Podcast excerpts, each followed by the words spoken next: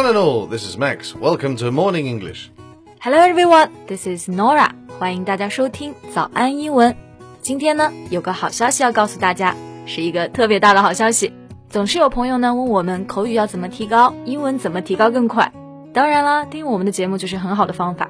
但是除此之外呢，上直播课有问题直接向老师提出来，当场解决，进步就更快了。所以早安呢，免费给大家开设了中外教的直播课程，怎么参加呢？微信搜索“早安英文”，私信回复“直播”两个字，就能参加我们的免费直播群啦。我们的中外教老师每天都会在群里免费给大家上课，有英语学习的问题也可以在群里提出来问老师。已经有上万人听过我们的免费直播课程了，赶紧去微信搜索“早安英文”。私信回复“直播”两个字参加吧。Hey Max, do you know the brand Dolce and Gabbana? Isn't that the famous Italian luxury brand? 对，就是那个意大利的奢侈品牌杜嘉班纳。嗯，你有没有发现这个品牌几乎这两年完全从中国的很多平台都下线了？Hmm, I didn't realize that. But if this is happening, I wouldn't be surprised. So I guess you know what happened three years ago. Yeah, I, I read some news about it. It started with a video of a Chinese woman uh, who attempts and fails to eat Italian food with chopsticks. Is that right? 嗯哼，视频里面呢，他们把筷子称作 little sticks，但是大家都知道筷子的英文就是 chopsticks，就这样说，不知道意图到底是什么。Yeah.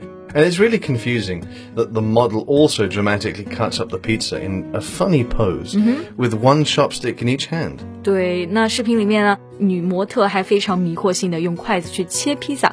那这个视频一出来，当时就受到了我们的强烈抵制。Yeah, actually, it's quite culturally insensitive and inappropriate. 嗯，我当时的感觉就是他们没有脑子，they were just brainless。不过最近呢，我又看到了一则新闻，发现他们除了没脑子，还非常的厚颜无耻。So what happened exactly? Well, let's find out in today's podcast.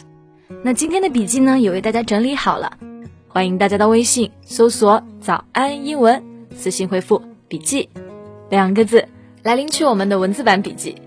那我最近看的那条新闻呢，内容其实是在说，当时那件辱华事件过去没有多久，DG 就起诉了两名博主。而且索要了三千万的赔偿。What? So the company sued two bloggers for compensation? Yeah, and they sued for defamation. Defamation 就是诽谤。Mm -hmm. The act of damaging somebody's reputation or saying or writing bad false things. 对，那 defamation 这个单词呢，我们要记住的话呢，其实就可以先记 fame 这个单词，它指的是名声。前面加一个 d 的前缀就可以表否定的意思，最后再是加一个 a t i o n 的后缀表名词，所以加起来 defamation 就是指的诽谤。But how could the two bloggers defame the brand? I mean, do they still have fame? Yeah, that's a good point. 他们这个品牌的确也没有什么名声好去值得诽谤的。不过前几年那个广告，当时最先在外网指出了杜嘉班纳涉嫌种族歧视主义的，就是这两个博主。嗯。Got it. So they think those two bloggers are responsible for the damage of their brand name. Yeah, and the funny thing is that they filed the lawsuit in Milan, not China nor America. Ah, because Milan is where they have the advantage. Exactly.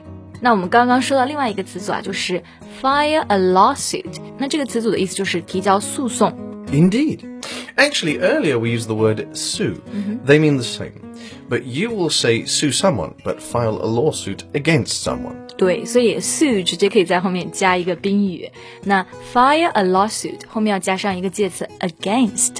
我个人其实觉得啊，这个品牌他们这一次提交诉讼呢，就非常的伪君子，因为他们一方面在公开的道歉，另一方面又偷偷的起诉别人。Indeed. A public apology and a silent lawsuit really cancel each other out in my mind. Mm -hmm. But cancel something out, what does it mean? 是不是就是中文说的抵消？Exactly. To cancel out means to take away the effect of one thing by doing another thing that has the opposite effect. 嗯，所以就是说的起反作用。那比如说，我可以说 the costs cancel out the benefits. Right. And sending girls flowers might cancel the bad feelings out. Wow, 看来 Max 你很会啊。But as far as I know, the company was boycotted by consumers not only because of the controversial video, but some screenshots that appeared to disrespect China. 没错。 那么这里有一个单词 boycott，那这个单词呢，前面虽然是写作 boy，但跟男孩没有任何的关系啊，它指的是抵制。It means to refuse to buy, use or take part in something in order to be against it。那我们抵制这个品牌，其实有一个非常重要的原因，就是之后爆出来这个创始人和其他用户的私信里面，他就直接说了很多关于中国侮辱性的词汇。And later, those screenshots were circulated online, which compounded the boycott. 对，circulate 就可以指流传。那任何一个新闻啊，或者是内容在网上疯传，都可以用到这个动词。For example, we can say the post or the saying was circulated online. Right, and to compound the boycott means to make something bad become even worse. 对，所以 compound 这个词呢，它做名词可以指化合物，做动词呢可以指合成或者是加重。那 compound the boycott 就可以指加强了抵制。You can also say that the problems were compounded. The situation was compounded. 对，就是问题啊、情形啊都变得更加复杂了。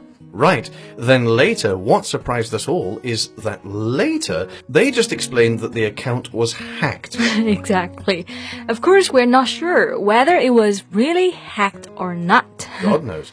But the company's claim was obviously a barefaced lie to me. 嗯，我也这么感觉。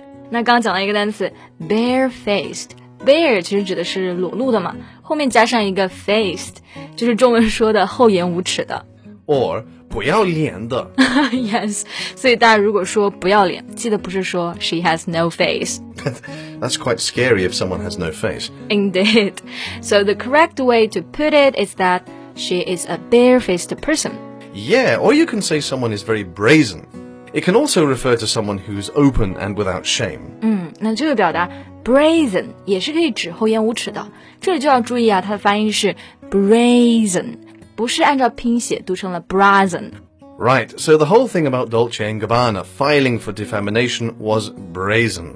是的，嗯，感觉他们就是真的失去了中国市场之后呢，摔得太狠了。为了拯救他们自己的形象，就不顾一切，真的厚脸皮到底了。好了，那今天节目呢也到这里结束了。那大家对于这个事件有什么样的想法呢？都可以在评论区给我们留言。最后呢，别忘了报名参加我们的免费中外教直播课。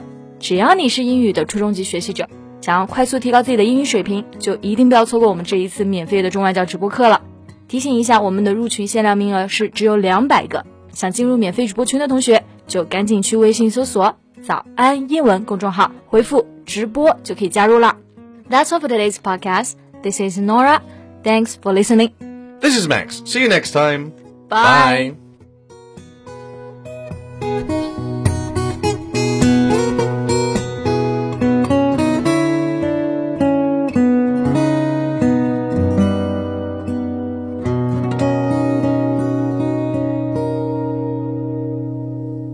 This podcast is from Morning English.